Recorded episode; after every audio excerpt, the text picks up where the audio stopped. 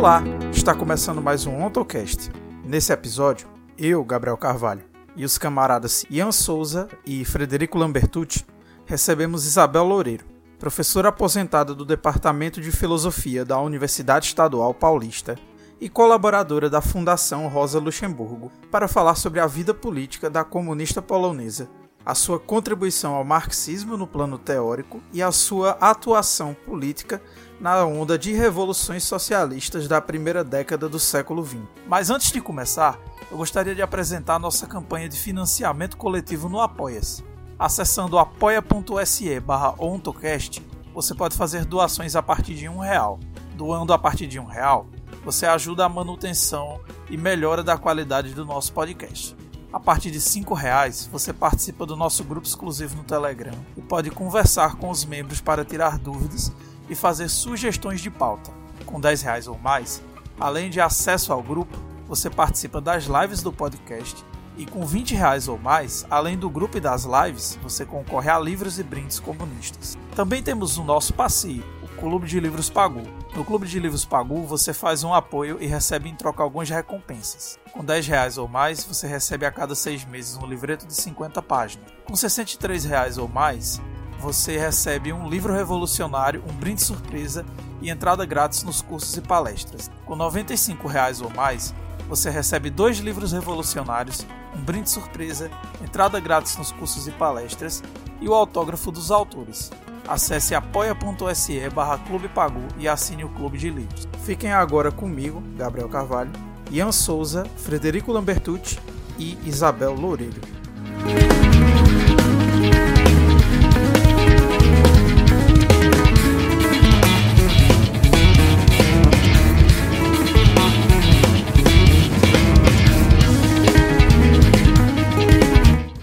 Muito bem, começando mais um episódio aqui do nosso podcast, o Ontocast, o seu podcast de ontologia de Marx e. E hoje nós estamos com uma convidada muito especial aqui. Para quem está ouvindo o, o, nosso podcast pela primeira vez, eu sou o Gabriel Carvalho, sou estudante de Ciências Sociais da Universidade Federal do Vale de São Francisco e pesquiso na área de filosofia da ciência, das ciências humanas, sociais, históricas. E tô aqui mais uma vez com alguém que não aparecia faz tempo aqui no programa, com o Frederico Lambertucci. Se apresenta aí, Fred. Opa, faz bastante tempo mesmo. Bom, é, eu sou o Frederico Lambertucci, é, faço mestrado na Universidade Federal de Alagoas, Serviço Social. Pesquiso o pensamento do Lukács Maduro, do último Lukács, é, fundamentalmente tema da ontologia e da historicidade. É, bom dia, boa tarde, boa noite a todos os ouvintes. Para quem está ouvindo o podcast pela primeira vez, me chamo Ian Souza, sou estudante de filosofia pela FPA e assim como os camaradas Gabriel e Frederico, também sou estudioso da, da ontologia de Marx e Lukács. É, e nesses últimos tempos eu estou estudando é, as relações com, da ontologia lucatiana e marxiana com a problemática da educação. E, e aqui estou mais uma vez participando do, de um episódio do OntoCast, e um, e um episódio bem especial. E então a gente está aqui hoje com uma convidada muito especial, com a professora Isabel Loureiro. Pode se apresentar, professora. Então, meu nome é Isabel Loureiro, eu sou professora aposentada do Departamento de Filosofia da Unesp, Universidade Estadual Paulista, e atualmente eu sou colaboradora da Fundação Rosa Luxemburgo, em São Paulo.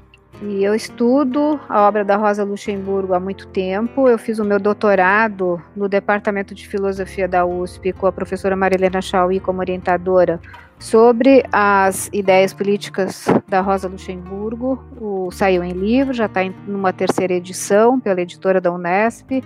E fora isso, eu organizei três volumes com textos da Rosa Luxemburgo para a editora da Unesp.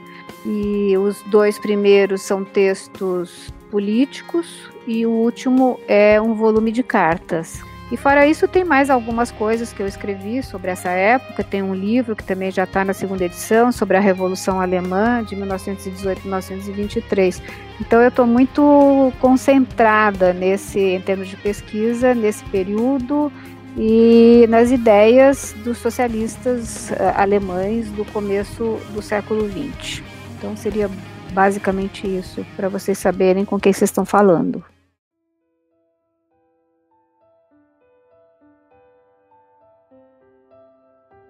Pois é, e justa e, é, e, o, e o assunto do nosso podcast de hoje é justamente sobre o pensamento e a atividade revolucionária de, de Rosa Luxemburgo, que é uma das grandes marxistas do, do século XX.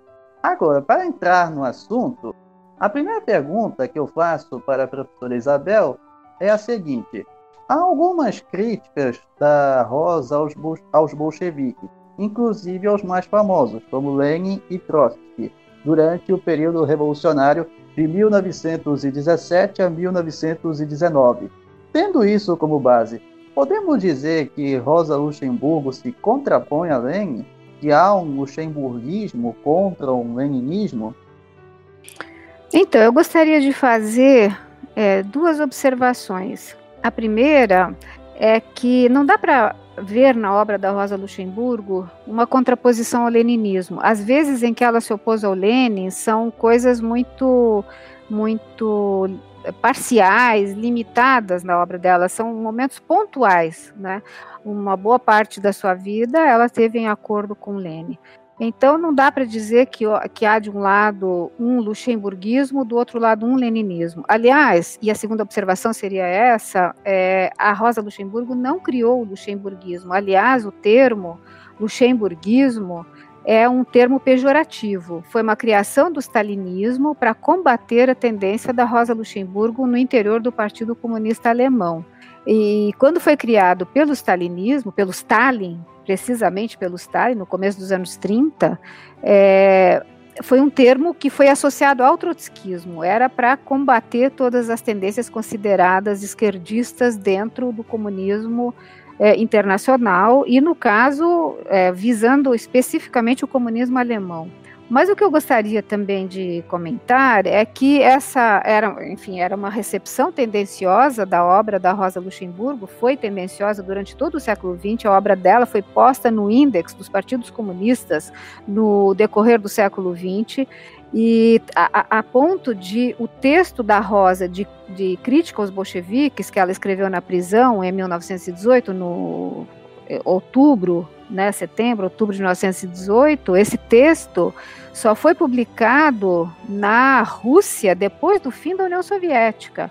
Ou seja, era um texto considerado maldito no, pelo Partido Comunista Russo.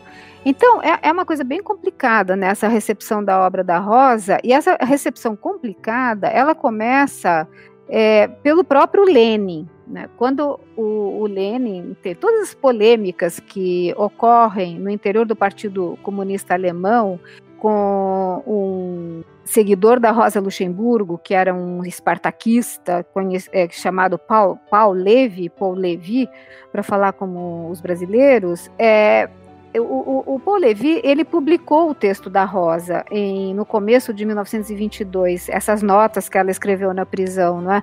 E isso daí uh, levantou a cólera do Lenin contra ele, né? Porque o Paul, o Paul Levi tinha se oposto às tentativas insurrecionais né, dos comunistas na Alemanha. Ele era do Partido Comunista né, alemão, mas ele era contra os, as tentativas de golpe. Né, teve uma chamada Ação de Março, né, em 1921, que foi empreendida na Alemanha sob a pressão dos bolcheviques, justamente, sob a pressão da Internacional Comunista, justamente para a Revolução Russa não ficar isolada, mas o Polevi tinha uma visão de que um golpe não iria dar certo. Então ele foi, enfim, fez uma série de críticas e tal, e ele foi expulso do Partido Comunista, foi expulso do Partido Comunista Alemão. E no começo de 22, então ele publica esse texto da Rosa Luxemburgo e com isso o Lênin fica muito bravo, né? E fica muito bravo e o que acontece é que a Rosa, por exemplo, tem, é, tem é, trechos né, no, nesse texto em que ela defende com uma grande clareza as liberdades democráticas. Né? Então, por exemplo, quando ela diz, é, eu cito, sem eleições gerais, sem liberdade ilimitada de imprensa e de reunião, sem livre debate de opiniões, a vida se estiola em qualquer instituição pública torna-se uma vida aparente em que só a burocracia subsiste como único elemento ativo. E daí ela começa a continua e diz, bom, na realidade quem vai acabar dominando é um grupo de chefetes, né, uma camarilha que acaba dominando, né, quando não há liberdade de crítica, de associação, de reunião. E a, a obra toda da Rosa é nesse sentido, há muitas outras formulações, né, do mesmo teor na obra dela, e desde o começo da vida até o final da vida, né? O que acontece é que daí, é, os, quando o texto foi publicado, os comunistas alemães e russos ficaram na maior confusão e eles sentiram-se obrigados a explicar a posição de Rosa, porque a Rosa era vista como uma grande marxista e uma revolucionária de reputação incontestada. Então aí o Lenin entrou na briga. E ele discordava da crítica pública do, do Paul Levy à, à, à, ofensiva revolucionária que foi preconizada pelo Internacional Comunista, e ele passa então a denunciar o, o Paul Levy e a dizer que ele fez, eh, foi um erro ter publicado esse texto da Rosa, e ele diz o seguinte, que a, ele chama o Paul Levy de, de uma compara o Polivi com uma galinha andando em meio a montes de lixo, né? E aí ele vai contra essa galinha que anda em meio de montes de lixo, ele vai comparar, ele vai lembrar de uma fábula russa, a fábula russa de um escritor chamado Krylov. E, e, ele diz assim: é dado às águias descer mais baixo que as galinhas, mas nunca as galinhas poderão subir tão alto quanto as águias. E aí ele falava, ele fala, e se diz a, a, uma lista dos cinco erros cometidos pela Rosa Luxemburgo. E, e aí ele dizia, bom, mas em comparação com o Paulo Levi, a Rosa Luxemburgo é uma águia, ou seja, ela pode subir tão alto nos céus quanto uma águia, mas ao dizer que a águia, diferentemente das galinhas, pode subir bem alto nos céus, ao mesmo tempo ele está dizendo, quando ela errou, ela é, era como se fosse uma galinha, porque ela também, a águia pode descer até mais baixo do que as galinhas, ou seja, é, é uma, é uma comparação que as pessoas costumam usar e que eu fico muito irritada, porque dá a entender que a Rosa, a Rosa errou, errou, errou, ela errou em várias coisas, né? E uma delas era justamente esse texto sobre de críticas aos bolcheviques, né? E, mas que ele recomendava a publicação das obras da Rosa, apesar dos erros. Bom, essa avaliação do Lenin, que não tinha lido o texto da Rosa Luxemburgo, nem sequer o prefácio que o Paul Levy escreveu para esse texto, isso deu origem, né, dentro do Partido Comunista Alemão, deu origem a uma tendência de usar a rosa como uma arma contra os adversários, sem investigar de fato o que aquela tinha dito e o que ela tinha feito. Então, o que acaba acontecendo é que o Lenin prepara o terreno para aquilo que depois de uma nova tentativa fracassada de insurreição por parte dos comunistas alemães em outubro de 1923 foi chamado de luxemburguismo. E o que era o luxemburguismo? Era um conjunto de erros que derivavam basicamente de duas ideias atribuídas a Rosa Luxemburgo. A, a ideia de que ela teria desenvolvido no, na sua obra de economia política a acumulação do capital uma teoria mecanicista do colapso do capitalismo, esse era um, um dos, dos erros básicos, e o segundo erro básico é que ela teria criado uma teoria da espontaneidade das massas e, com isso, ela teria negado a necessidade da organização política na luta pelo socialismo.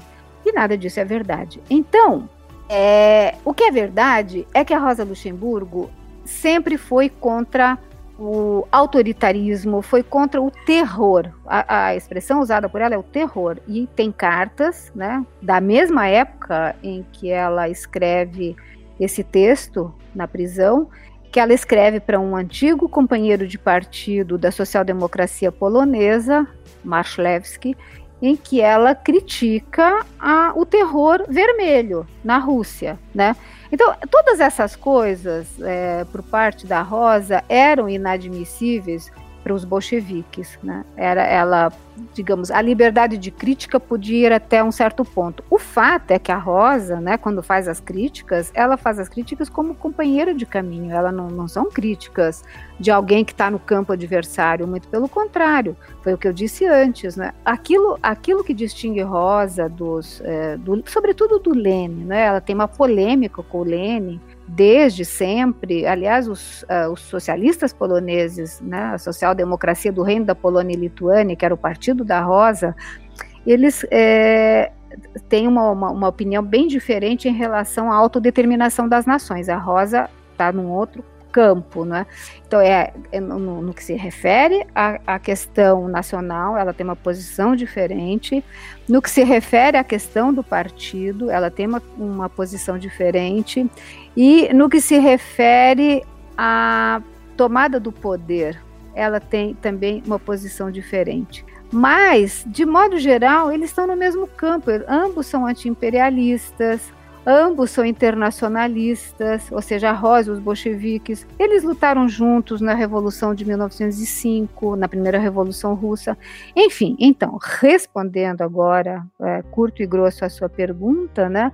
Não há um luxemburguismo contra o leninismo. O que acaba ocorrendo no decorrer do século XX é que a social-democracia, os partidos social-democratas, acabam se valendo desses textos da Rosa de crítica aos bolcheviques para elaborarem alguma coisa como se fosse uma contraposição, né? Então, a Rosa defende um socialismo democrático, que é verdade, né? um socialismo democrático, libertário, enquanto os bolcheviques são autoritários. Digamos que filosoficamente essa posição pode ser defendida, mas historicamente, né, a, a, a, essa contraposição entre Rosa e Lênin, como eu disse, ela é se dá em determinados momentos. A maior parte do tempo eles foram companheiros de caminho. Então essa seria a resposta para essa questão que vocês me, me, me colocaram. Seguindo com a segunda pergunta, que se liga primeiro, em, né, de alguma maneira, já que a gente está observando justamente a contraposição, em alguma medida, de como a Rosa pensa e o Lenin pensa. É, a segunda questão é justamente quais seriam as semelhanças e as possíveis diferentes, diferenças entre as teorias do imperialismo, né, da Rosa e do Lenin. Então, Lenin tem o, imperiali o livro Imperialismo, Fase Superior do Capitalismo. O que, que é fundamental para ele na sua análise do imperialismo? O que é, que é o imperialismo? O que é que, quais são as características do imperialismo para o Lenin? Então tem a constituição de monopólios, capital financeiro, predominância da exportação de capitais, a partilha do mundo pelos monopólios e uma última característica, o fim da partilha do mundo entre grandes potências capitalistas o que abre a possibilidade de uma futura luta intercapitalista por uma nova partilha do mundo, ou seja, uma nova guerra. Bom, então o básico é que o Lenin insiste na importância dos monopólios. Foi a primeira coisa que eu disse, né? A primeira característica, a constituição de monopólios distingue o imperialismo para ele. E essa seria para ele a particularidade essencial do capitalismo contemporâneo. Enquanto para Rosa, a característica essencial do imperialismo é a partilha do mundo. Significa que a Rosa ignorasse o papel dos monopólios. Ela não ignora, tanto que ela menciona os monopólios no, na acumulação do capital, seu livro de economia política de, publicado em 1913. Mas ela não coloca os monopólios no núcleo da sua teoria. É, é, na realidade, ela se centra nas condições da expansão colonial e nos resultados da expansão colonial. Então, a, digamos, basicamente a diferença entre eles, entre a Rosa e o Lenin, no que se refere ao imperialismo, seria que os dois veem no imperialismo um novo estágio do capitalismo. Mas enquanto para o Lenin o, esse, esse novo estágio decorre das transformações do capitalismo, por exemplo, então a formação dos monopólios, a Rosa enfatiza, sobretudo, a noção de limite. E eu queria me deter sobre isso porque eu acho que é bem interessante. A, a teoria da, do imperialismo da Rosa Luxemburgo, ela é bem, ela pode ser atualizada de uma maneira uh, talvez um pouco inesperada para nós, né? É, queria falar um pouquinho então da acumulação do capital, né? Que justamente é uma obra que está sendo recuperada agora nos últimos anos na América Latina. Isso começou basicamente, eu acho, com o David Harvey, o seu livro Novo Imperialismo, que é de 2005, né? Mas ultimamente tem sido recuperada na América Latina e vocês vão entender por quê. Porque nós eh, encontramos nesse, nesse livro, Acumulação do Capital, uma explicação para o enriquecimento das nações europeias às custas da periferia do capitalismo, num processo que começa já nos primórdios do modo de produção capitalista. O livro é, tem 32 capítulos, mas essa descrição que fez com que o livro continuasse atual está nos sete capítulos finais. E o que, que ela faz nesses sete capítulos finais? São os capítulos históricos. Ela descreve o processo de substituição do que ela chama de economia natural pela economia mercantil, e da economia mercantil pelas formas de produção capitalista. E nesse processo, né, o capital vai transformando essas formas não capitalistas de produção em economias capitalistas, pode ser economias capitalistas, é, digamos assim, muito primitivas, mas de qualquer maneira, economias capitalistas, para adaptar essas formas não capitalistas às necessidades do capital. Então, isso foi considerado, essa descrição que a Rosa faz, foi considerada uma ótima explicação para o subdesenvolvimento causado pela expansão capitalista, né? Ou, ou, ou, dizendo em outras palavras, é, a ideia de que a acumulação do capital para além da apropriação da mais-valia, que se dá no interior da fábrica, que daí é o volume 1 do capital, essa, essa acumulação do capital só foi possível e só é possível no intercâmbio entre economias capitalistas e não capitalistas. Isso continua até hoje como uma boa descrição do processo de desenvolvimento histórico do capitalismo como um processo global. A Rosa foi a primeira né, dos uh, estudiosos né, de economia política marxista, ela era, acima de tudo, profissionalmente uma economista política, ela foi a primeira a uh, chamar a atenção para o processo de desenvolvimento capitalista como um processo global. E, ao fazer isso, ela também faz uma boa descrição da destruição violenta das culturas não capitalistas, das culturas que ela vai chamar de primitivas, né? e dos espaços não capitalistas. Então, é, é, um processo violento de acumulação primitiva, ela vai retomar a, o capítulo 24 do volume 1 do Capital, é, da, da, acumulação primitiva, mas ela, ela diz, bom, mas o Marx errou ao dizer que a acumulação primitiva era alguma coisa restrita aos primórdios do capitalismo. Ela diz, não, a acumulação primitiva continua até hoje. E aí o David Harvey, nesse livro que eu mencionei, O Novo Imperialismo, ele, ele se, enfim, fica estimulado com essa ideia da rosa e vai dizer, bom, mas o que a rosa chama de acumulação primitiva, o Marx chamava de acumulação primitiva e a rosa retoma, eu vou chamar de acumulação por expropriação, porque é um processo que continua até hoje, que continua até o presente, né? E atualmente a gente vê que isso acontece na América Latina, por isso não é à toa que o livro da Rosa foi recuperado, né? É, mas num, num procedimento que a gente pode considerar mais sofisticado do que na época da Rosa Luxemburgo, na época do colonialismo clássico. Ou seja, agora a, a estratégia do capital, para além dos métodos tradicionais de acumulação, é, ele, essa, essa estratégia do capital consiste também em transformar antigos direitos em mercadorias. E é justamente isso que a gente vê na América Latina. Se bem que na América Latina o que a gente vê é uma mistura das duas coisas. Você tem, ao mesmo tempo, uma acumulação primitiva digamos, é, é primitiva primitiva no verdadeiro sentido do primitivo, ou seja, quando tem a invasão dos territórios das populações tradicionais pelo agronegócio, digamos que é uma acumulação primitiva clássica, vamos dizer assim.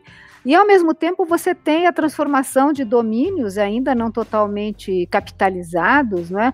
como cultura, educação, saúde, água, biodiversidade, sei lá, vamos pensar os mercados de carbono, da economia verde, tudo isso tendo transformado em mercadoria. Essa lista é enorme, aqui eu estou falando apenas de uma pequena parte, né? Então, por, por essas coisas, né, e, e, esse processo é sempre um processo violento, ou seja, a Rosa Luxemburgo não tem nenhuma ilusão a respeito disso. É a acumulação primitiva permanente significa que é um processo de expropriação violenta até os dias de hoje, né? A Rosa Luxemburgo foi muito criticada. Até o, o próprio Lenin né, tem uma, um, uma frase em que ele menciona a análise do colonialismo da Rosa Luxemburgo, em que ele diz assim: a descrição dos sofrimentos infligidos aos negros na África do Sul é tocante, de cores gritantes e sem sentido. Acima de tudo, é não marxista. E ela sempre foi muito criticada. Esse livro da Rosa sempre foi muito criticado, dizendo que a Rosa errou, que ela não entendeu o Marx e etc, etc. Mas o que ela vem sendo recuperada, essa obra dela vem sendo recuperada justamente porque eh, os analistas eh, contemporâneos eles deixam de lado os erros técnicos e teóricos para enfatizar aquilo que eu já disse, que a Rosa foi a primeira marxista a compreender o capitalismo como um sistema mundial. E, e, e nessa perspectiva, é, ela é, se enfatiza a teórica da economia política que pela primeira vez deu um lugar permanente na civilização ocidental aos países da periferia do capitalismo. Não somente porque eles serviram como fonte de acumulação primitiva do capital, mas porque sempre, sempre, desde a época da colonização até agora, foram um elemento imprescindível do desenvolvimento capitalista mundial. Inclusive, tem estudiosos que eu acho bem interessantes que mostram como a Rosa teve umas é, intuições frutíferas que ela não desenvolveu e, por exemplo, é como se ela pudesse ser chamada de uma teórica dos recursos limitados. Então, é, a teoria da acumulação da Rosa Luxemburgo pode ser atualizada a partir dessa ideia dos recursos limitados. Ou seja, a ideia de que, independentemente de o capitalismo ser dotado de uma flexibilidade infinita, de poder reproduzir-se para sempre, o que a Rosa, com o que a Rosa não concorda, né? Ela não concorda com isso. O que ela quer mostrar na acumulação do capital é como o capitalismo vai acabar. Ela diz, não é que tem um momento determinado para acabar, a ideia do colapso, né? Tem um momento determinado, não é? Não se trata disso, mas que pelas suas contradições internas, na hora em que o planeta estiver totalmente colonizado pelo capital, colonizado não no sentido só das colônias físicas, né, mas é, tiver dominado, tudo tiver sido mercantilizado, ele não terá mais espaços externos para onde se desenvolver então, a acumulação tende a acabar, mas ela, ela diz, bom, mas antes que isso aconteça, a, a classe trabalhadora mundial vai se revoltar e tal, porque esse é, esse é um processo demorado, violento, sofrido, de crises, guerras, revoluções e tal. Então, não é que ela é uma teórica do colapso é, determinista, vai acontecer de qualquer jeito, com hora marcada, não se trata disso, né? Mas então, a ideia básica da acumulação do livro, a acumulação do capital, é essa.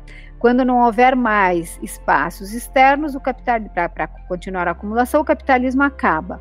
Essa é a lógica do sistema, essa é a ideia da Rosa. E aí o quem uh, fala que a gente pode ver então nessa ideia uh, uma dessa ideia da Rosa uma ideia dos recursos limitados, é como se a Rosa fosse uma teórica dos recursos limitados, então eu retomo. Ou seja, independentemente do capitalismo ter uma infinita flexibilidade de poder reproduzir-se para sempre, vamos imaginar que isso é possível. O que interessa é o custo dessa expansão, né? é a, a hipoteca que é deixada em termos sociais e ecológicos. Então, aí eu acho, e eu, eu me filio a, a, essa vertente, vamos dizer assim, que a, a tese central da acumulação do capital, que foi super criticada, que é a tese da impossibilidade da acumulação infinita do capital, essa tese pode ser atualizada ecologicamente. Ou seja, o capital não pode ou não deve acumular indefinidamente por causa dos limites naturais do planeta. E eu acho que com isso, justamente, a gente toca num dos temas mais importantes da nossa época, né? Afinal das contas, que modelo de desenvolvimento é que nós queremos, né? Para o mundo e para a América Latina em particular. E, é, é, e, a pergunta que eu me faço é: será que o conceito de desenvolvimento, visto como crescimento do PIB, ainda faz sentido num mundo que está a caminho da destruição pelo aquecimento global? Então, eu acho que a Rosa Luxemburgo ela dá uma, ela abre uma brecha para uma ideia de socialismo como ecossocialismo. E, e por isso eu acho que ela é, é de grande atualidade e não é à toa que ela está sendo recuperada aqui na nossa América Latina. Então seria essa basicamente a minha, a minha resposta. E eu diria que, desse ponto de vista, comparando as duas teorias do imperialismo, a teoria da rosa é mais atual. Muito bem, é, professora. Excelente resposta. Agora eu vou puxar a terceira questão. Bom, pergunta polêmica agora, que é a seguinte: você acha, Isabel, que a Rosa demorou para romper com o Kautsky, o Partido Social Democrata? E qual foi o impacto que isso teve na Revolução Alemã? Hum. Então, é uma, é uma questão muito polêmica essa, não é? Os, os comentadores comunistas da Rosa Luxemburgo, que tem como modelo o partido bolchevique e o que aconteceu na Rússia, a tomada do poder pelos bolcheviques, que acham que esse modelo devia ser transportado para o mundo inteiro, eles têm essa leitura de que a Rosa demorou para fazer a Rosa e os seus companheiros, né, os seus companheiros da esquerda radical do Partido Social Democrata Alemão. Esse grupo demorou para criar um partido independente. Eu não, não concordo com isso. Primeiro, porque é, não dá para fazer uma história contrafactual, saber como teria sido se os espartaquistas tivessem criado o seu partido independente mais cedo. É difícil né, fazer uma história contrafactual. Mas vamos, vamos entender o que, que acontecia na, naquele momento né, da guerra, porque como é, que, como é que foi a evolução né, desse grupo de esquerda radical dentro do Partido Social Democrata Alemão? que era liderado teoricamente, intelectualmente pela Rosa Luxemburgo. Era um, um grupo que começou a se formar, assim, digamos, em germe. Eu, eu, eu, eu tendo a ver o, o, os primórdios disso a partir do, do balanço que a Rosa Luxemburgo faz sobre a primeira Revolução Russa, a Revolução de 1905, 1907, no seu texto muito conhecido, Greve de Massas, Partido e Sindicatos. Ali ela é, defende uma ideia né, de que é, é na luta né, que as organizações se formam, o que não significa que não houvesse organizações prévias, ou seja, uma relação dialética entre, entre organização e espontaneidade, que, uh, sobre a qual ela, digamos, teoriza, é, seria muito forte dizer que ela teoriza, mas que ela expõe ali ao fazer o balanço dessas lutas na Rússia. A partir daí, a Rosa Luxemburgo, ela leva essa, essa, essa ideia, essa consigna, vamos dizer assim, essa bandeira de greve de massas para a Alemanha, e uh, o Partido Social Democrata Alemão, a sua ala majoritária, que era já razoavelmente burocratizada, não quer saber, não querem saber de fazer marola. E a Rosa Luxemburgo, então, começa, digamos, a ser posta para escanteio, ela começa a ficar meio posta de lado. Apesar disso, ela é convidada para dar aula na escola do partido, na escola de quadros do partido, a partir de 1907, né? Então, digamos que estou dizendo isso aqui com, com grano Salles, né? Mas ela tem uma visão muito mais. É, como é que eu diria? Ela, ela, ela quer fazer uma transformação profunda na Alemanha, ela uh, aposta na, na ação dos trabalhadores e os, uh, os líderes da social-democracia alemã, eles querem uh, permanecer, digamos, no seu rame-rame cotidiano, eles têm muito medo de enfrentar o poder constituído né, do Império Alemão, eles têm muito medo de voltar para a clandestinidade a qual eles foram obrigados quando das leis antissocialistas na época do Bismarck, lá no século XIX. Bom, então começa a se formar em germe uma tendência diferente, mais à esquerda, dentro do Partido Social Democrata Alemão. A Rosa Luxemburgo, e aí coisa, coisa vai indo, vai indo, até que em 1914, com a guerra, com a, a votação dos créditos de guerra pela bancada do Partido Social Democrata Alemão no, no, no parlamento, no Reichstag, a, aí se dá a ruptura, não é? A, o grupo da Rosa rompe, cria um grupo chamado Internacional. Depois, é, esse, esse grupo é o germe da Liga da Liga Espartacus. E eles ficam dentro do Partido Social Democrata, eles não saem, porque a Rosa Luxemburgo tem uma ideia muito clara na cabeça. Ela, ela acha que um partido tem que ser um partido de um partido de esquerda, no caso um partido socialista, tem que ser um partido de massas. E ela, por exemplo, em cartas ao seu grande amor, né, o Léo Yogis, ela uh, ironiza né, em algumas cartas, dizendo o seguinte, que uh, ele tem como modelo o partido polonês deles, que é a social-democracia do Reino da Polônia e Lituânia, que era um pequeno partido que só teve um papel assim relevante na Revolução Russa de 1905-1907, que cresceu, chegou a ter entre 30 mil e 40 mil militantes, mas não mais do que isso.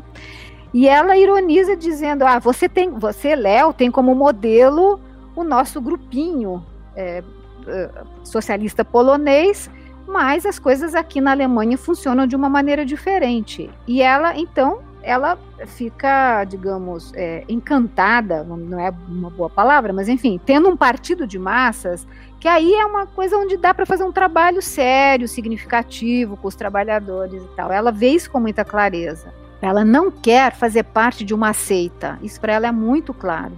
Não quer fazer parte de uma seita. O, ela acredita no poder da palavra, no poder do convencimento, no poder da argumentação ela é uma filha do iluminismo, como é o marxismo, evidentemente. Então, ela, ela tem uma. Ela aposta, vamos dizer assim, ela aposta que o grupo dela ficando dentro do Partido Social Democrata Alemão é capaz de conquistar né, a, a seu favor a base desse partido. É por isso que ela fica lá dentro. Ela quer fazer uma luta interna dentro do partido. E é o que ela faz. É o que ela faz o tempo inteiro. Aí em 1917, o que é que acaba acontecendo? Ah, porque com, com, conforme a guerra vai progredindo, fica claro né, que a guerra não é, uma, não é um passeio, como se acreditava num primeiro momento, em 1914. Né?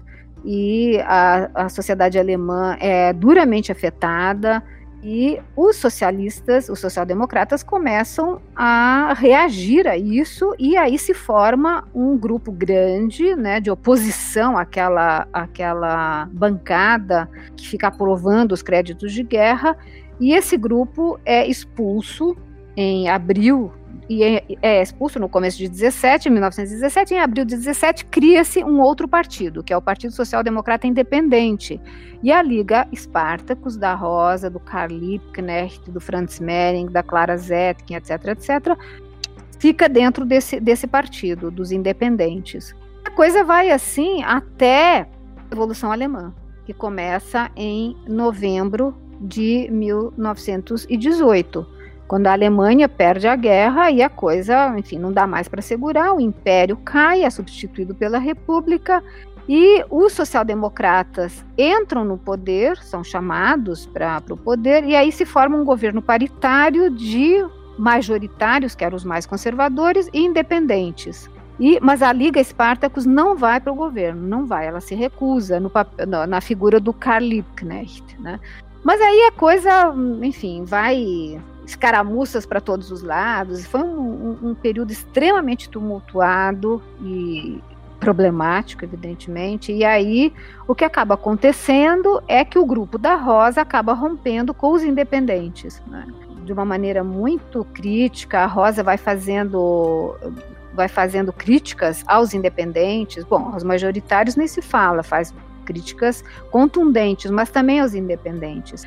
Esse material está todo traduzido, os artigos que a Rosa Luxemburgo escreveu depois que saiu da prisão, e foi, e foi para Berlim e começou a, a participar ativamente na Revolução Alemã, estão todos traduzidos no volume 2 que eu editei para a editora da Unesp, são os artigos que ela publicou no jornal A Bandeira Vermelha, de Rotefada.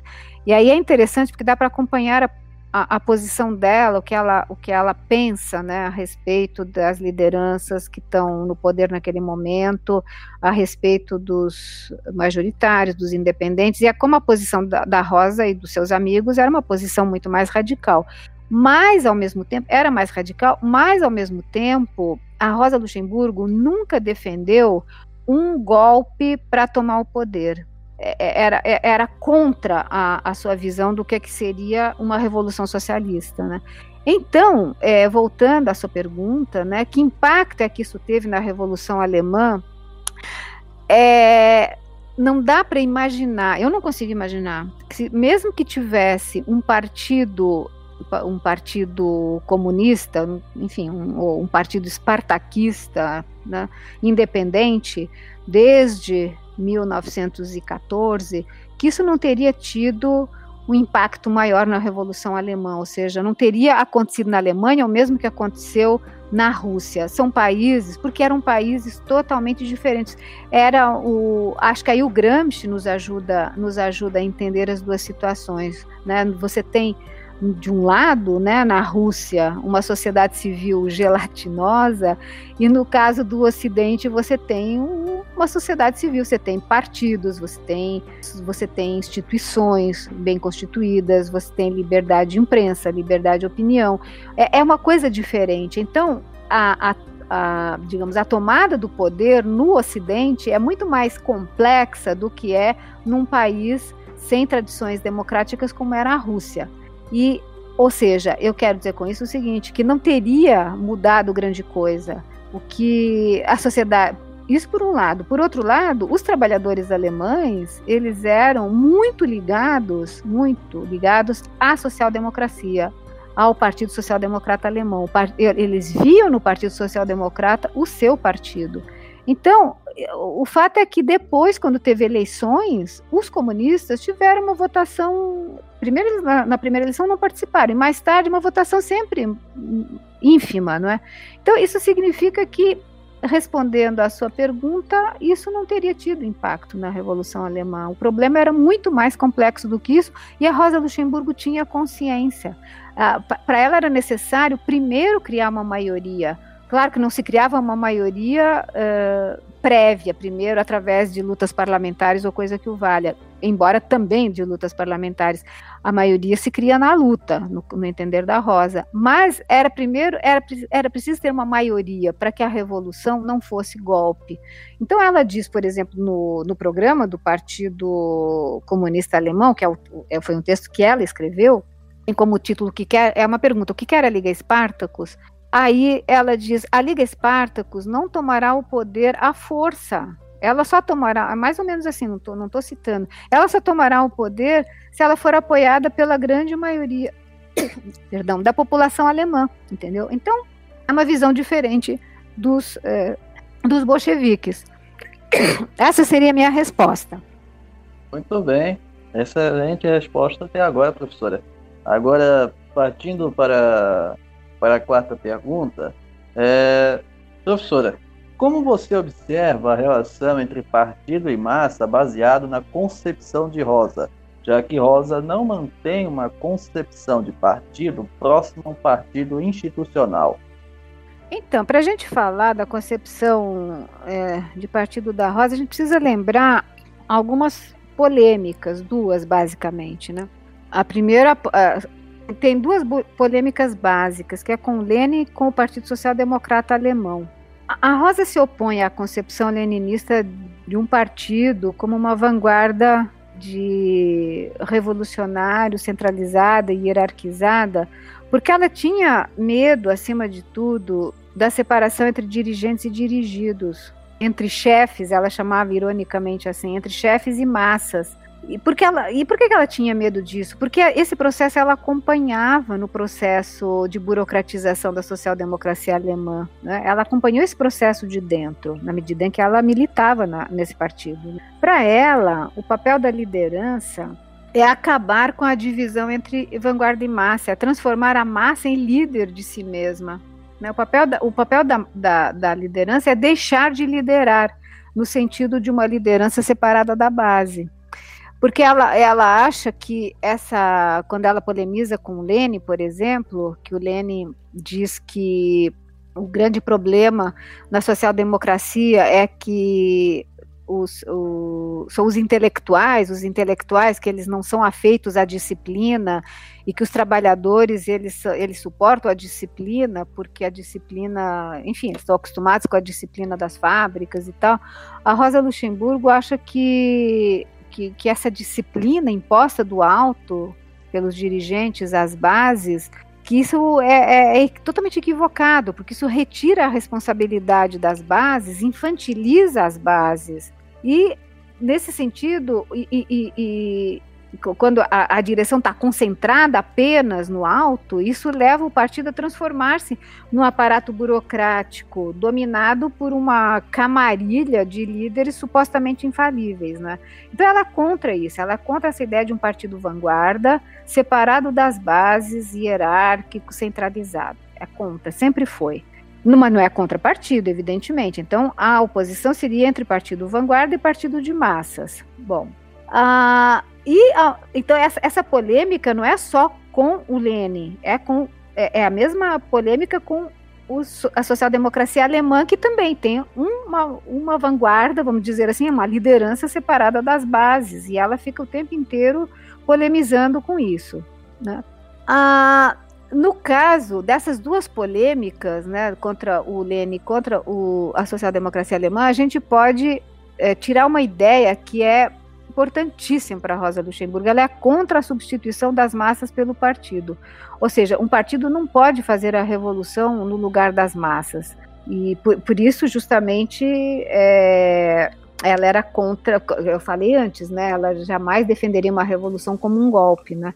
E, e, por isso ela era contra as seitas, né? Então tinha que formar uma maioria, tinha que formar para não ficar isolada e tal. Então, para não ser um grupelho isolado, tinha. Tanto que na Revolução Russa de 1905 tem uma hora que tem um texto interno do partido dela em que ela critica os bolcheviques, o Lenin em particular, dizendo, ah, ironiza, dizendo, ah, eles querem dar um golpe com grupos armados. A Rosa era contra isso, era contra grupos armados que se punham no lugar das massas como se fossem os é, jacobinos, né? Então, é, ela tem uma visão de partido, né, como é, tem que ser um partido de massas, com uma relação, uma não separação estanque entre liderança e base, ela não é contra a ideia de vanguarda, só que ela entende de maneira diferente a vanguarda. Para ela, a vanguarda tem o papel de, de esclarecer as massas. Ela, é, é, isso que já falei antes, né? Essa, o papel da, do esclarecimento, da argumentação, da razão, com os limites que isso tem, evidentemente, né? Mas era uma ideia que ela defendeu a vida toda, né? Então, a relação entre partido e massa é uma relação uh, umbilical. Né? O partido não pode substituir a massa, né? mas ele tem um papel de liderança. Em que sentido? No sentido de ser porta-voz dos anseios das massas, de ouvir as massas, de ficar à escuta e de, ao, uh, a partir disso, elaborar ideias mas não é uma, uma, uma coisa que, é, digamos assim, uma camarilha fechada que bola tudo, fechado num gabinete e que depois impõe isso às massas. Se vocês lerem os textos dela, tanto de polêmica com o Lênin, quanto de polêmica com os social-democratas alemães, isso é recorrente o tempo inteiro porque o que ela quer mesmo é que as massas se governem a si mesmas, e o que ela espera das lideranças é que elas transformem as massas em líderes de si mesmas. Errada ou certa, isso a gente poderá discutir, mas essa era a ideia que ela tinha, né? Ou seja, a gente pode dizer de uma maneira muito rápida, né, é que há uma dialética, né, entre vanguarda e massa, entre partido e massa, né, para Rosa Luxemburgo, né? Isso é o que eu diria rapidamente. É, bom, a próxima pergunta é, é eu diria que é, é, quase uma continuação, né? Só que de outro lado, né? Só É, ah, é.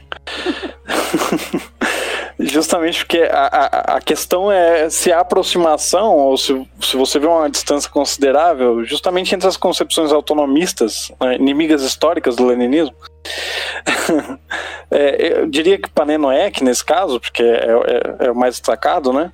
E a posição de Rosa.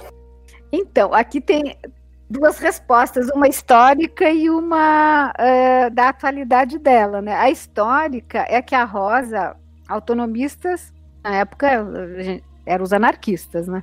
Ela, ela se distingue dos anarquistas. Ela, eh, assim, conscientemente, né? eh, ela se distingue dos anarquistas.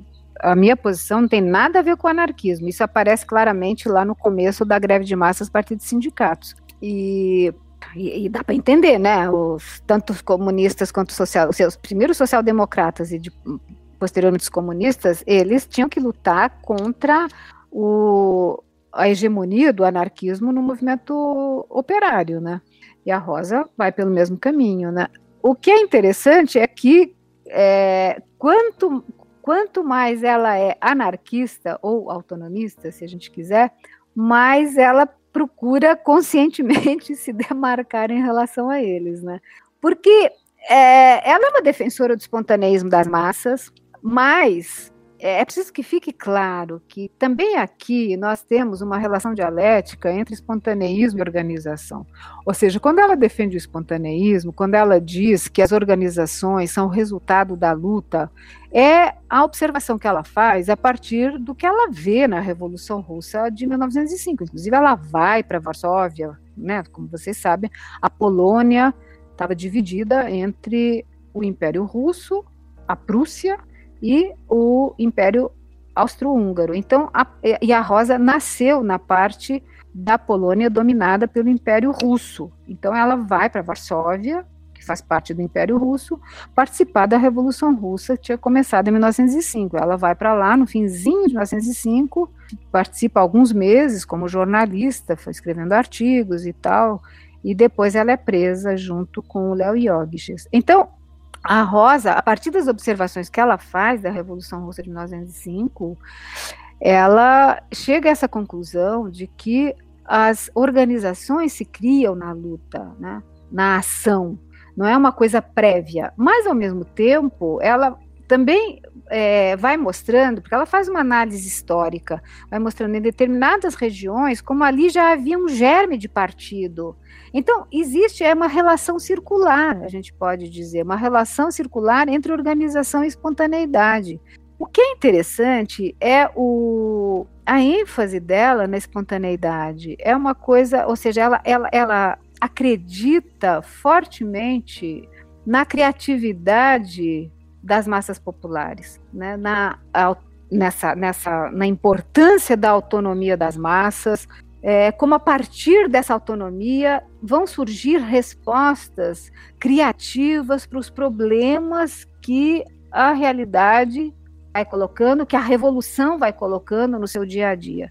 Tanto que quando teve, uma coisa que me chamou a atenção, quando teve o movimento Occupy, a professora lá da Universidade de Nova York, a Gayatri Spivak, que foi falar lá na, no Occupy de Nova York, e ela disse: vivemos um momento Rosa Luxemburgo. Exatamente por isso, porque tinha essa toda essa esse autonomismo né, efervescente eh, nas ruas. Mas o que, que aconteceu com o movimento Occupy? Ele acabou, tudo bem, acho que ele, esses movimentos autonomistas, eles sempre acabam deixando algum saldo, algum sedimento, alguma coisa, não é que, uh, como gostam de dizer os, as pessoas que só acham que o partido vai resolver, vão dizer, não, isso daí não levou a nada, não, não gerou nenhuma organização, não gerou absolutamente nada. Eu, eu não, não vejo dessa maneira de jeito nenhum, e a Rosa também não vê. É, é, essas explosões é, fazem com que quem participa daquilo aprende muito, fica alguma coisa, fica, chamar isso de um sedimento, que no momento seguinte é, ajuda a criar algo novo. Então, eu acho que é importante essa ideia de que precisa ter as duas coisas, espontaneidade e organização. Mas a organização não é prévia, ela caminha junto com a espontaneidade. Ou seja, na hora em que os problemas se colocam, vão sendo encontradas soluções. A Rosa diz isso, e eu, eu, eu, concordo com ela. Ao mesmo tempo, é necessário você ter alguma ideia prévia do que, é que se deve fazer, né, uma ideia de como é que vai ser a futura sociedade. Isso tudo vai sendo modificado no decorrer da luta, mas tem que ter um pouco minimamente, né, é, ideias básicas do que, que nós queremos ou do que é que nós não queremos, né? Não, não ser uma coisa assim, não, no decorrer da luta tudo se resolve. Não, também não é assim. A Rosa não pensa dessa maneira. Tanto que era, era uma marxista e tinha um programa marxista, evidentemente, né? Mas que podia ser corrigido no decorrer da luta. É isso que é importante, tá? Então, eu, eu, responderia dessa maneira. A Rosa tem, tem uma aproximação com a, as posições autonomistas, sim, e não é à toa que ela que ela é tão recuperada no momento que a gente está vivendo hoje. Não, não, é só por isso que ela está sendo recuperada, ela está sendo recuperada pelas feministas também, enfim, por uma série de razões, mas eu acho que pelos autonomistas por causa disso. Sempre, isso sempre aconteceu, aliás, no decorrer do século XX. Quando massas saíram à rua, uh, por exemplo, na rebelião, nas rebeliões de 68, a Rosa Luxemburgo voltou, voltou à cena, né? Então, algo né, na obra dela permite isso, né? Não, não podemos negar. A Rosa, ela vai defender a questão da liberdade de expressão, toda tolerância aos sentimentos religiosos, naquele folheto Socialismo e as Igrejas, que ela escreve em 1905. A gente pode afirmar isso como sendo parte do próprio pensamento dela, ou isso foi uma questão que foi apenas tática, ali dentro do contexto conjuntural, dentro do programa político do partido, por questões históricas, por questões de que o país era bastante religioso tudo mais, ou se isso é parte, é, como é que eu posso dizer, estrutural do pensamento dela a respeito da, da religião? O que, que, que, que você avalia disso? Olha, é, isso daí faz parte, a liberdade de religião faz parte do programa da social-democracia, né? da social-democracia alemã e da social-democracia do Reino da Polônia e Lituânia. É uma, é uma coisa básica para eles. E, e, por quê? Porque vamos pensar como é que era o Império Russo, formado por múltiplas nacionalidades, múltiplas, muçulmanos, tinha, ó, tinha religião de tudo que era jeito, ortodoxos. Então, quando ela escreve esse texto, O Socialismo e as Igrejas, tem a ver com uma coisa que o Czar fez, né, um, um édito do Czar, é, permitindo a tolerância religiosa para religiões não ortodoxas, né? E o clero polonês, ele ficou feliz com isso, né? A Rosa, então, entra na, na, na polêmica e ela diz, tá bom, ok, é liberdade religiosa, liberdade de crença, mas isso não existe se não tiver liberdade política. Então, ela para ela não é possível a liberdade de crença, né, a liberdade religiosa das várias religiões que faziam parte do Império Russo, sem a liberdade política. Então, o cavalo de batalha da Rosa era a liberdade política. A gente não pode esquecer, como eu disse, ela nasceu, né, e viveu até os a adolescência, até os 17 anos, 17, 18 anos antes de ir para Zurique, ela, ela defendia.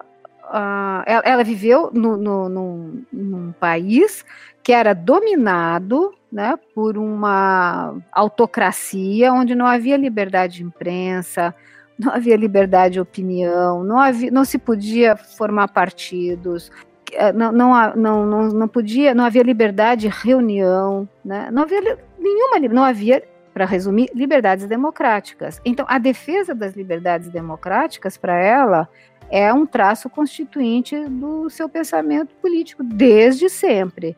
E dá para entender por quê. Bom, primeiro, isso que eu falei, nasceu na Polônia dominada pela autocracia russa, mas também ela era judia, né?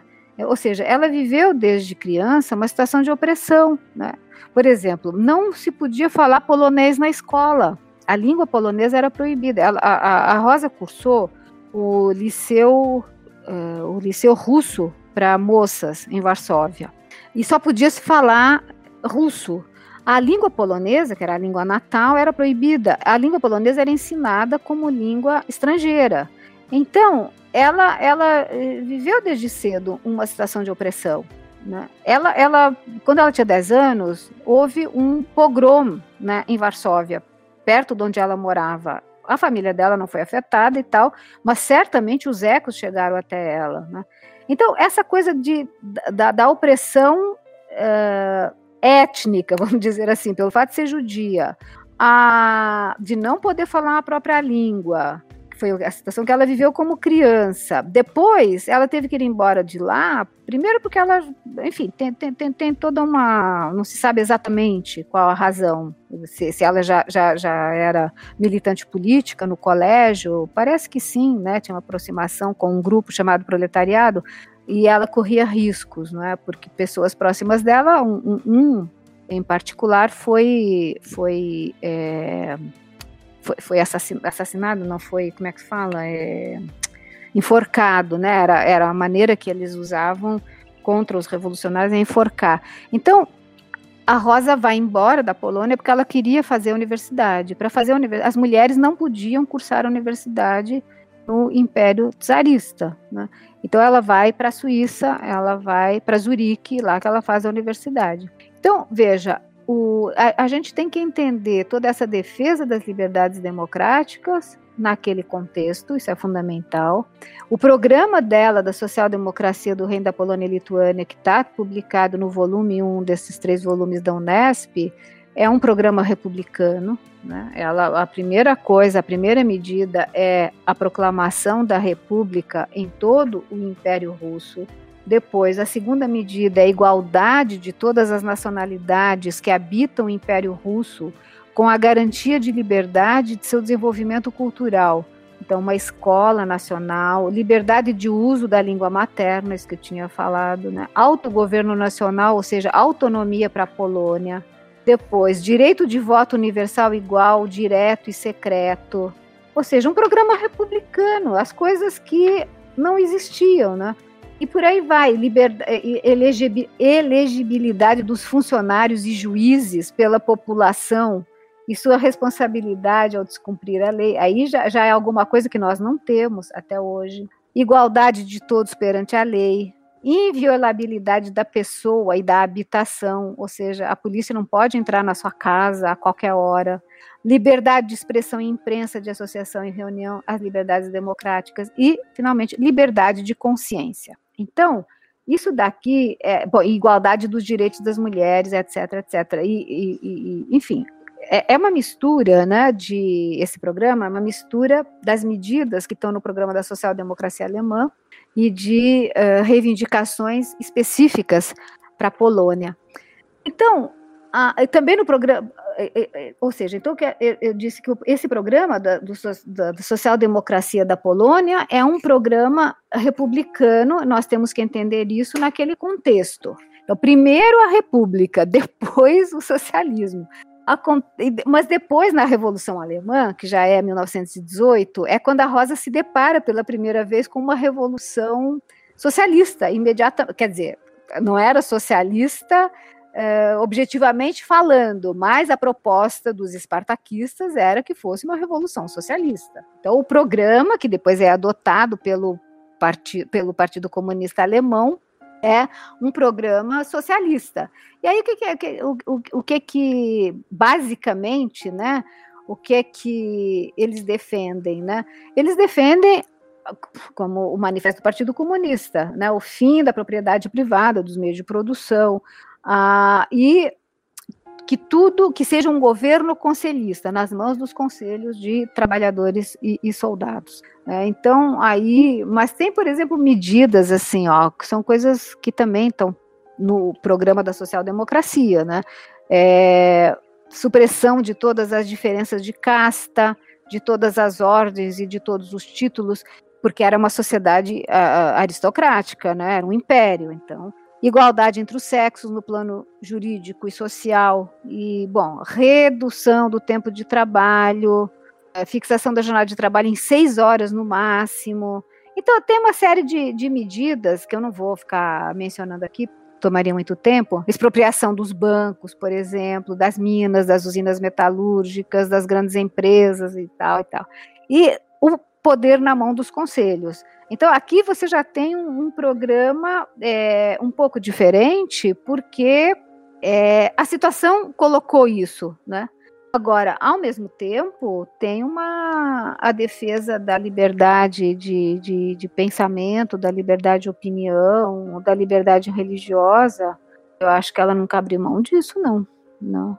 Era uma coisa de. Não dá para eliminar a religião. Acho que isso é importante, porque onde se tentou. Eu não sou religiosa, sou ateia, sempre fui, né? Mas onde se tentou eliminar a religião, ela ficou no subterrâneo e.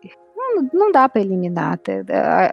Teria que ser. As coisas teriam que ser feitas de outra maneira, não por medidas autoritárias, violentas, é, as coisas são complicadas, né? É, é, bem complicado. Então eu acho interessante esse, essa defesa da liberdade religiosa, que aqui aparece como liberdade no programa da social-democracia polonesa como liberdade de consciência, né?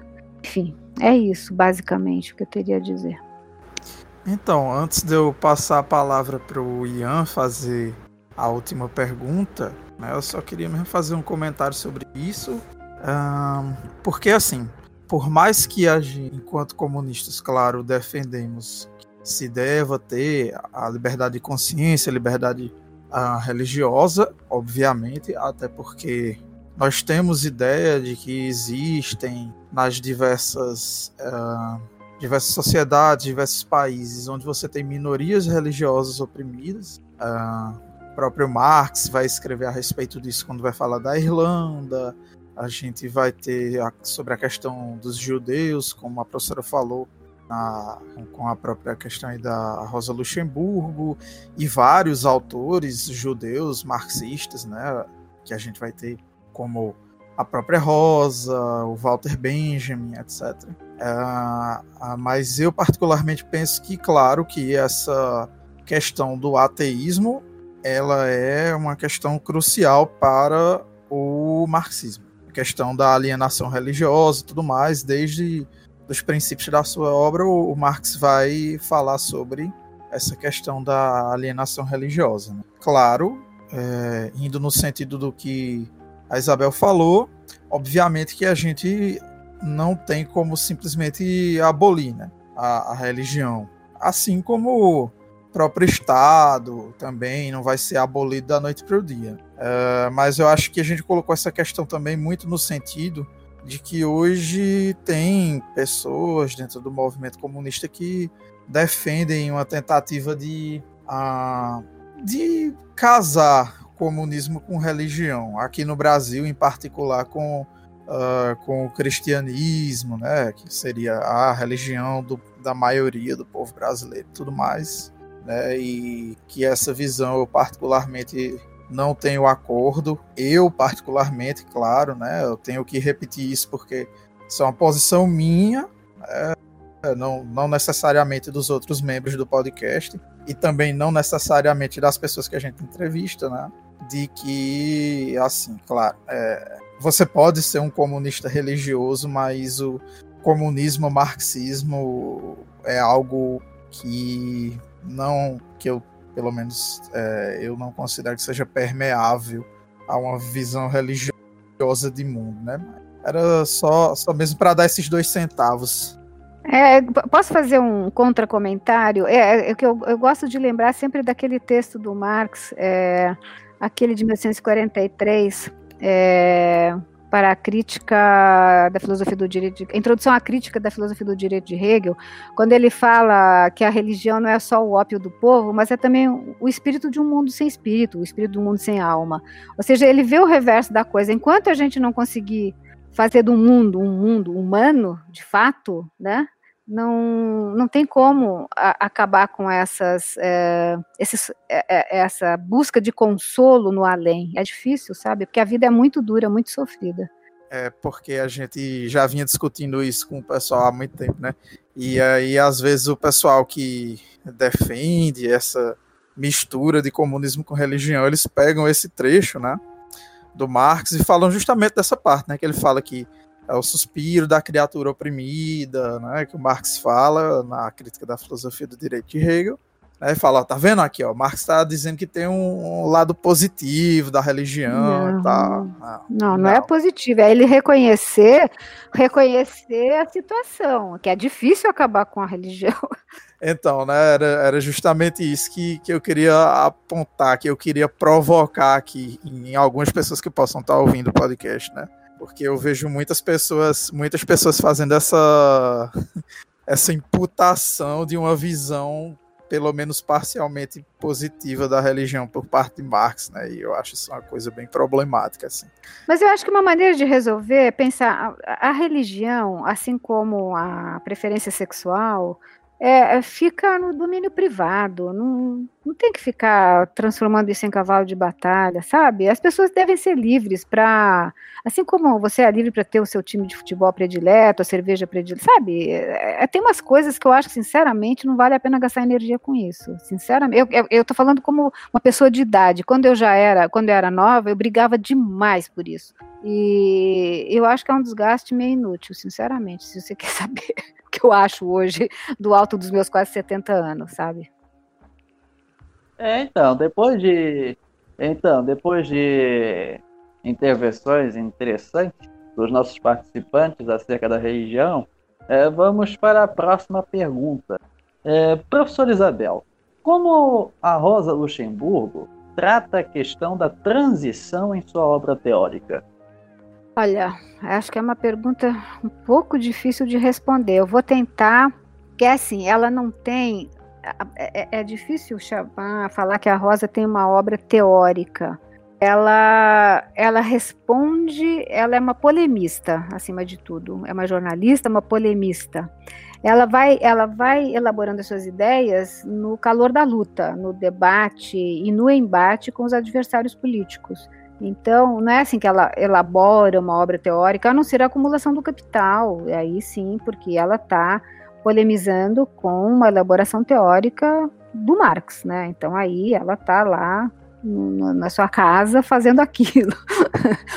Mas o resto não. Então, essa é a primeira observação. Mas eu diria o seguinte: a, é, a transição ao socialismo, evidentemente, né?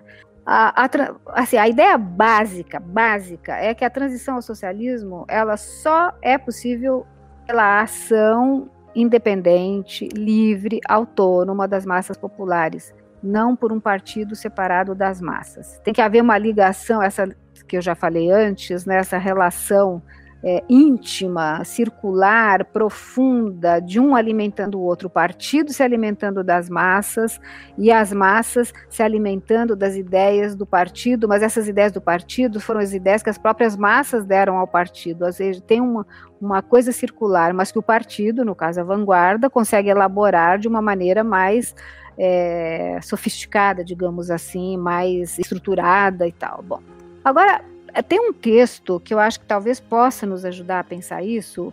É um texto, é um exemplo concreto, que é um, um, um texto que ela escreveu em polonês na prisão, quando ela estava presa em Varsóvia, em 1906, que chama Constituinte e Governo Provisório.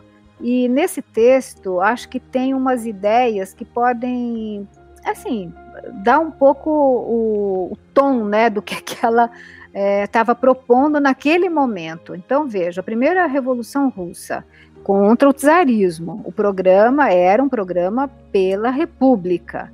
Agora, ou seja, era necessário fazer uma revolução democrático-burguesa na no Império Russo.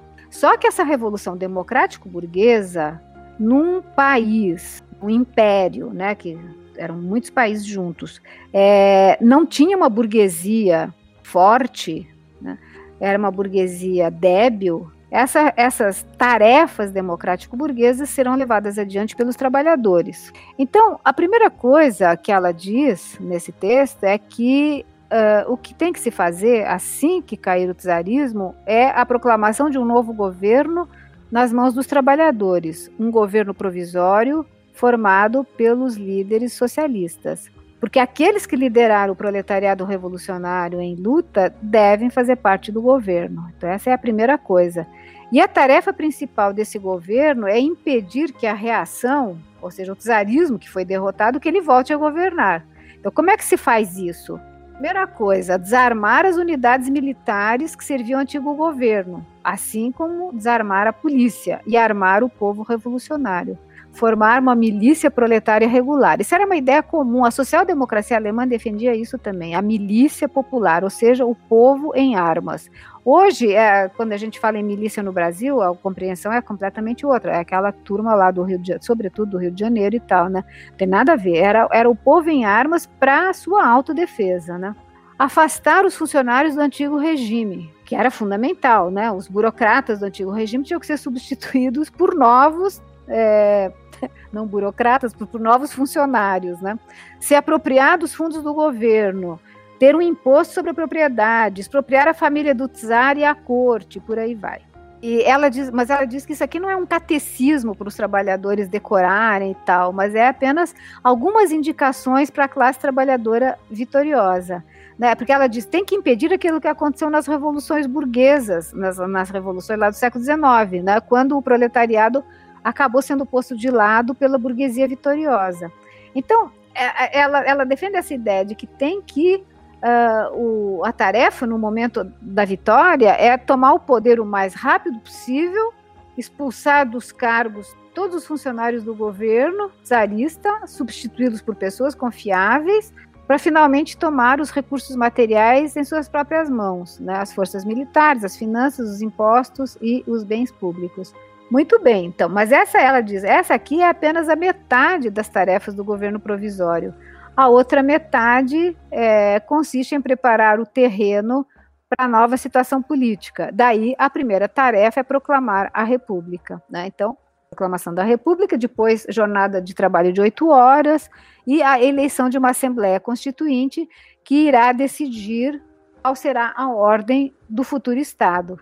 Então, essa, essa ideia daí ela continua, diz, só, só a Assembleia Constituinte vai poder dar a todas as nacionalidades e confissões, confissões religiosas no caso, igualdade de direitos, dissolver as, a relação entre Estado e Igreja, ó, dissolver a relação entre Estado e Igreja, coisa que no Brasil hoje é problemática, conceder autonomia às províncias do Estado, porque tem que pensar, é o Império Russo que está sendo é, pensado aqui, né?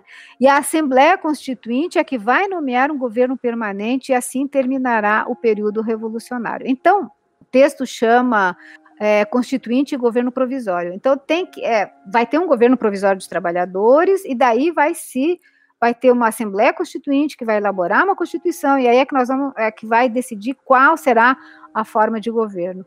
E por fim, a segunda tarefa importante do governo provisório vai ser convocar eleições para a Assembleia Constituinte pelo voto universal, igual, secreto e direto, sem distinção de gênero, nacionalidade e confissão. Bom, então eu diria, né, pensando né, na Rosa de 1905, né, diante dessas tarefas, né, uh, revolucionárias, ela estava com a mão na massa lá em Varsóvia, né, ela defende essas ideias, né.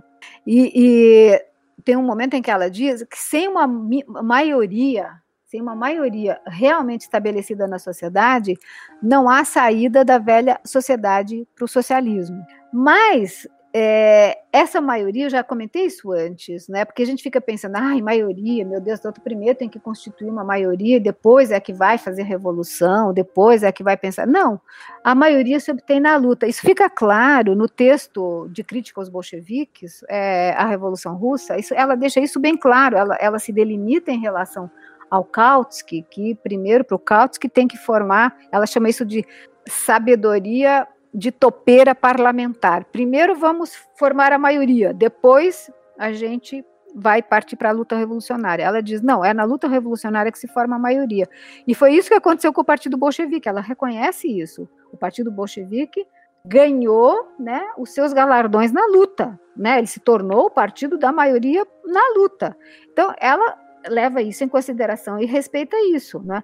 Só que ela não abre mão questão das, uh, das liberdades democráticas também no período de transição, ou seja, no período de transição são necessárias liberdades democráticas, é necessário o funcionamento de todos os partidos de trabalhadores, não apenas de um partido, é necessário dentro dos partidos operários ter liberdade de crítica, isso ela defende também num dos textos sobre a Revolução Russa de 1905, num em particular que estou lembrando, E as liberdades democráticas devem continuar na sociedade socialista, ou seja, as liberdades democráticas foram conquistas das revoluções burguesas que devem ser preservadas e acrescentadas das, da igualdade social, da justiça, da igualdade social. Isso é o tempero socialista, vamos dizer assim, né? Então eu, eu faço, eu, eu, eu, eu sublinho muito isso porque é, na União Soviética, né, tal como no socialismo real, vamos dizer, vamos chamar assim, todos os a União Soviética, o seu bloco, justamente não havia liberdades democráticas, né? Então, é, e quem ousasse criticar o regime, é, ou era era ia para a prisão, ou ia para os campos de trabalho, ou era assassinado, dependendo do momento histórico, né? Na época que o Stalin tinha o poder, era assassinado diretamente, né? Isso aconteceu com a velha guarda bolchevique. Então, é, é isso, entendeu? Eu acho que a Rosa, nisso daí, ela tá certa, ela tem razão, e eu me considero, se houvesse uma coisa chamada é, grupo luxemburguista, partido luxemburguista, eu faria parte dele. Eu me considero uma luxemburguista desse ponto de vista. Eu sou uma pessoa que não abre mão dessa, dessa ideia. Né? Quando ela diz, por exemplo, lá no, no texto da Revolução Russa, é, a liberdade é sempre a liberdade de quem pensa de modo diferente, ela tem toda a razão, é isso mesmo. Né? A liberdade de crítica, isso é fundamental. Ela nunca abriu mão disso. Então, na transição, né, as, as liberdades têm que ser mantidas na transição e depois na própria sociedade socialista. É o básico, tá bom? Bom, eu primeiro queria falar para a professora para Isabel que eu faço coro se, né, com essa questão. Eu também me declaro luxemburguista nesse sentido. Que bom. É, não, a minha pergunta, na verdade, eu acho que, bom, é, a gente foge um pouco do roteiro, mas eu acho que o que é muito claro é que o pensamento da Rosa, eu diria, é muito relevante e muito importante pro, pro atual momento nosso. É... E eu diria que sempre foi, na verdade, né? Mas dado todo o processo histórico do movimento comunista século XX, o stalinismo, etc, etc, que enterrou a obra da Luxemburgo, paradoxalmente elevando a sua figura revolucionária né, como uma mulher extraordinária, etc, etc. Mas quando se falava da teoria da rosa, tinha que ficar em silêncio, né? É como se não existisse, só foi uma grande revolucionária. É. É, é, minha pergunta é como que anda justamente a publicação da obra da Rosa hoje? É, os alunos, a gente sabe que a biblioteca queimou, né? Eu, eu acho que queimou, mas se perdeu a, a, própria biblioteca. Eu não lembro qual foi o acontecimento exato. Mas a minha pergunta é qual, qual é o estado hoje das obras completas da Rosa, da publicação? Eu sei que o Roger... Roger Pollitt, é. Uhum. Então, falar da obra da Rosa, como é que está a publicação? Então, foi publicada, eu estou com ela aqui na minha frente, né? A obra completa, que na, na realidade em alemão é Gesammelte que é reunida, né? Não, eles não têm a pretensão que seja completa, mas são, ó, para vocês terem ideia, da 1, 2, 3, 4, 5, 6, 7, 8, 9 volumes até agora, da, dos escritos políticos e econômicos. E depois das cartas, são seis volumes, e tudo volumes alentados, né? É, e agora, ele, ele mencionou o nome do Holger Pollitt. O Pollitt é o diretor do escritório da Rosa Luxemburgo, da Fundação Rosa Luxemburgo em Varsóvia, e ele está traduzindo a obra polonesa da Rosa. Tem um terço da obra dela que é escrita em polonês.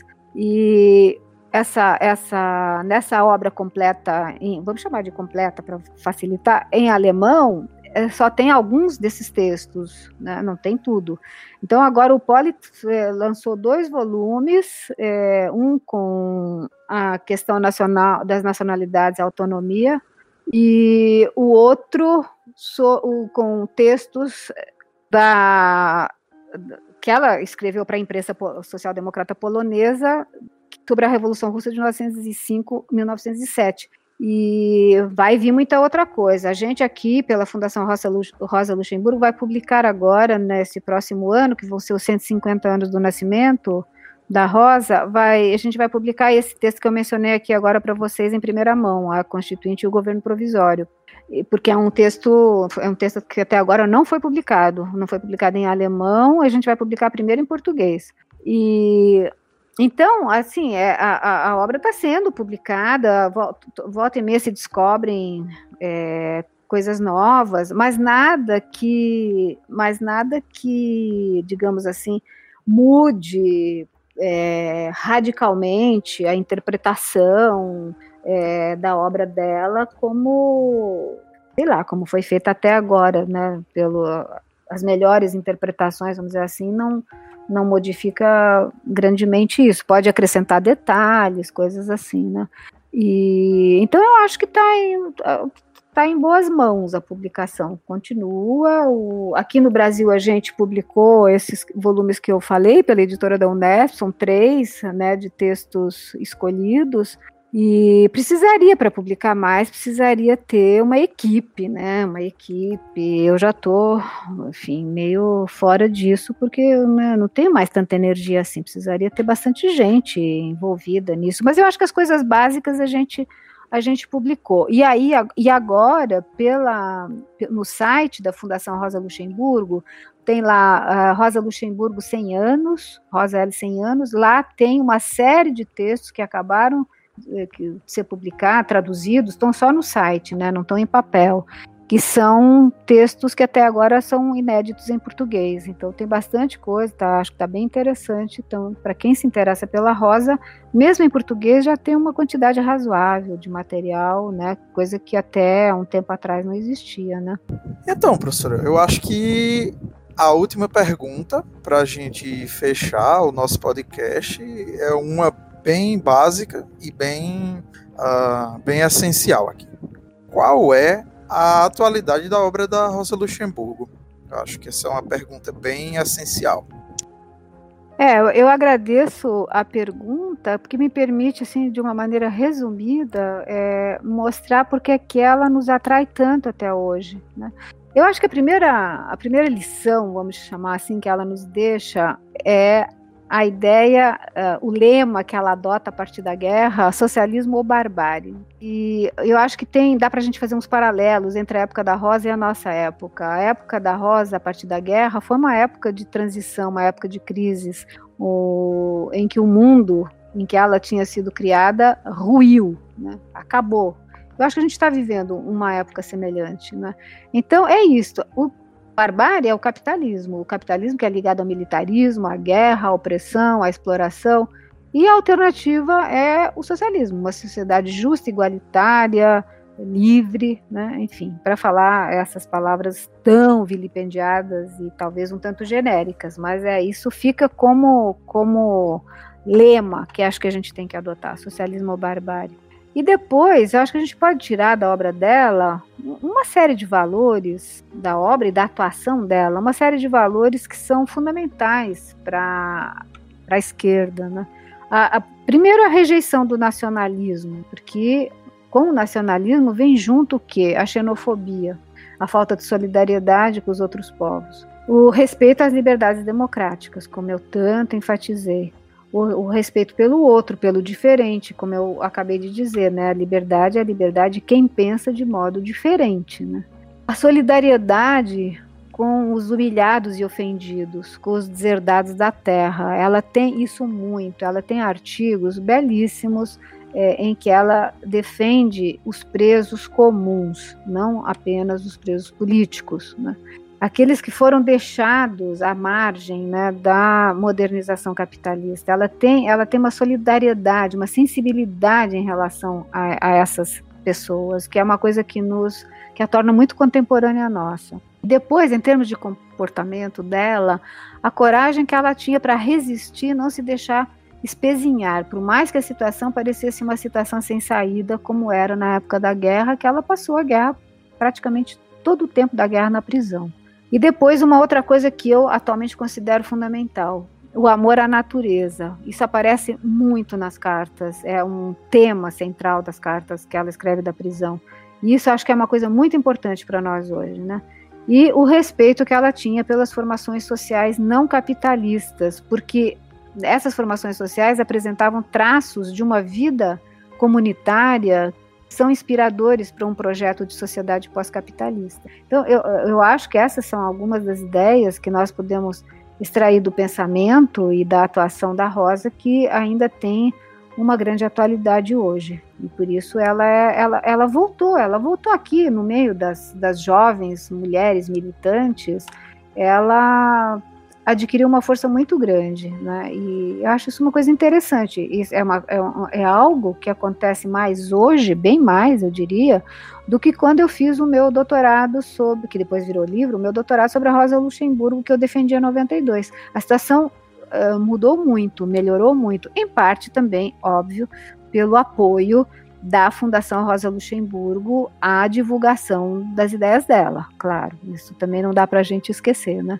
Mas enfim, seria isso. Eu agradeço a vocês pela oportunidade de poder falar da Rosa, de poder difundir as ideias dela. Espero que tenha sido de alguma utilidade para vocês as coisas que eu falei hoje.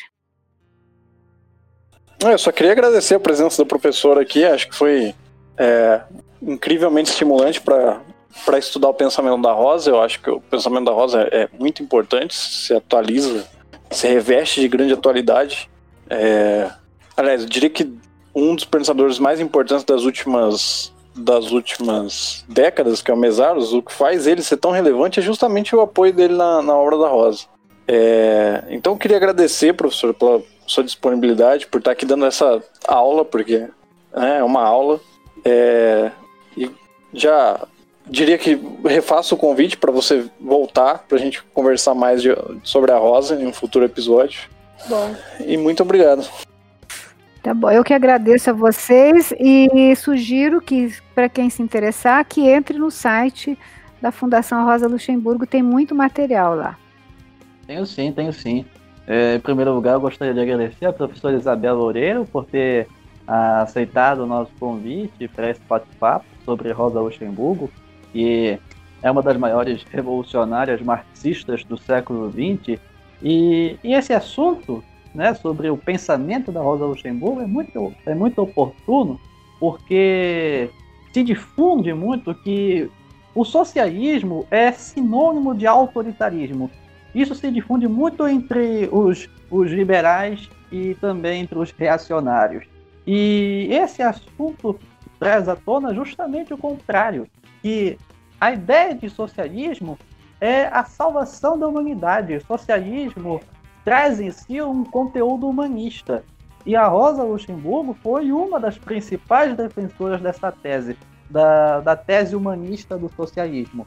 Então, este assunto sobre a Rosa Luxemburgo é mais do que necessário hoje em dia. Então, eu agradeço novamente a, a professora Isabel Loureiro por ter aceitado o nosso e agradeço também a você, ouvinte, por ter ficado conosco até o final. Muito bem. Então agradecemos a professora Isabel Loureiro pela presença e agradecemos também a você, ouvinte, pela sua paciência, pela sua audiência e até o próximo episódio do nosso OntoCast e um bom momento a todos.